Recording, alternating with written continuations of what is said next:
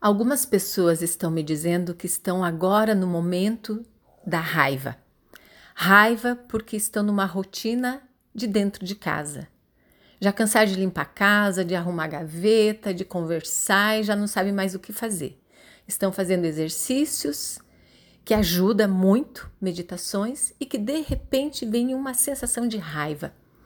Raiva pelo momento. Então eu digo que a raiva faz parte do processo. Elas dizem: Ah, mas eu me sinto culpada por sentir raiva. Parece que eu tenho que estar de bem com a vida o tempo inteiro. Isto é um engano. As nossas emoções são muito das naturais. Sentir raiva, tristeza, medo, alegria, amor, felicidade, tudo faz parte do ser humano. E a raiva, num momento crítico como esse, é muito natural. O problema é quando não sabemos o que fazer com ela e acabamos brigando com quem está do nosso lado, que não tem nada a ver, ou fazemos coisas erradas ou nos agredimos.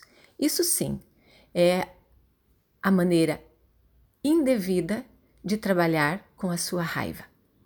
Então, aqui vai uma dica, uma dica da bioenergética, da terapia psicocorporal, do yoga, para que você possa lidar com as suas emoções de uma forma construtiva. Está pronto? É muito simples, você pode até achar engraçado, mas funciona. Por exemplo, você pode pegar uma toalha, vai lavar a toalha. Em vez de colocar na máquina de lavar, torce ela na tua mão. Mas torce bem torcido, torce com força. Aí você vai jogar a raiva das mãos ali na toalha. Pode bater ela no tanque, bate com toda a força ou a hora que você vai chacoalhar o tapete na janela, chacoalha com vontade, não é aquela chacoalhada molenga, é com vontade. Você sabe que a raiva está muito nos músculos e quando você faz esse movimento, libera essa adrenalina também. E ela é canalizada. Fica um serviço na casa, beleza. Você vai limpar uma casa que você nem imagina.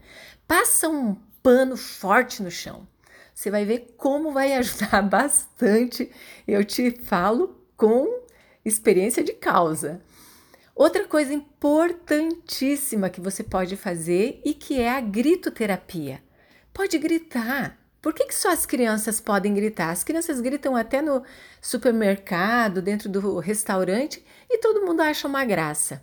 A gritoterapia em casa, nesse momento, é muito salutar. Grita mesmo. Faz todo mundo gritar junto. Você vai ver como depois vocês vão dar ótimas gargalhadas. Porque muitas vezes a raiva está ali porque é uma energia acumulada e se ela não tiver uma vazão terapêutica criativa, ela vai virar do avesso, como dizia Freud, e gerar uma depressão.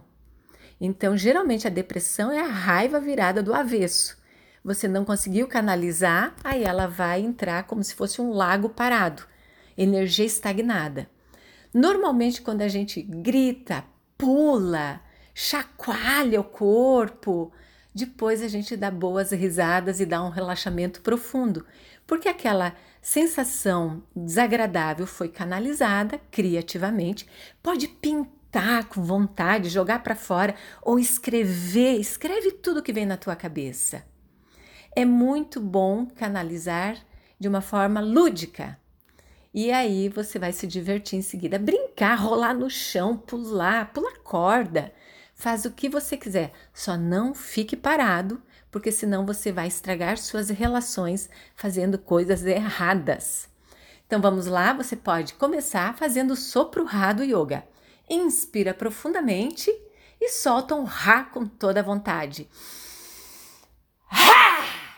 Isso mesmo, olha que simples. Divertido também. você pode se divertir até mesmo com a sua raiva. Eu sou Vânia Lúcia Laviero, terapeuta psicocorporal, professora de yoga há 38 anos. Do Instituto Educacional de Bem com a Vida, professora de Programação Neurolinguística. Técnicas para o bem-estar. É só você descobrir o que vai te fazer mais feliz neste momento. Aproveite, seja inteligente, invente e tente. Esta é uma boa causa para sua saúde.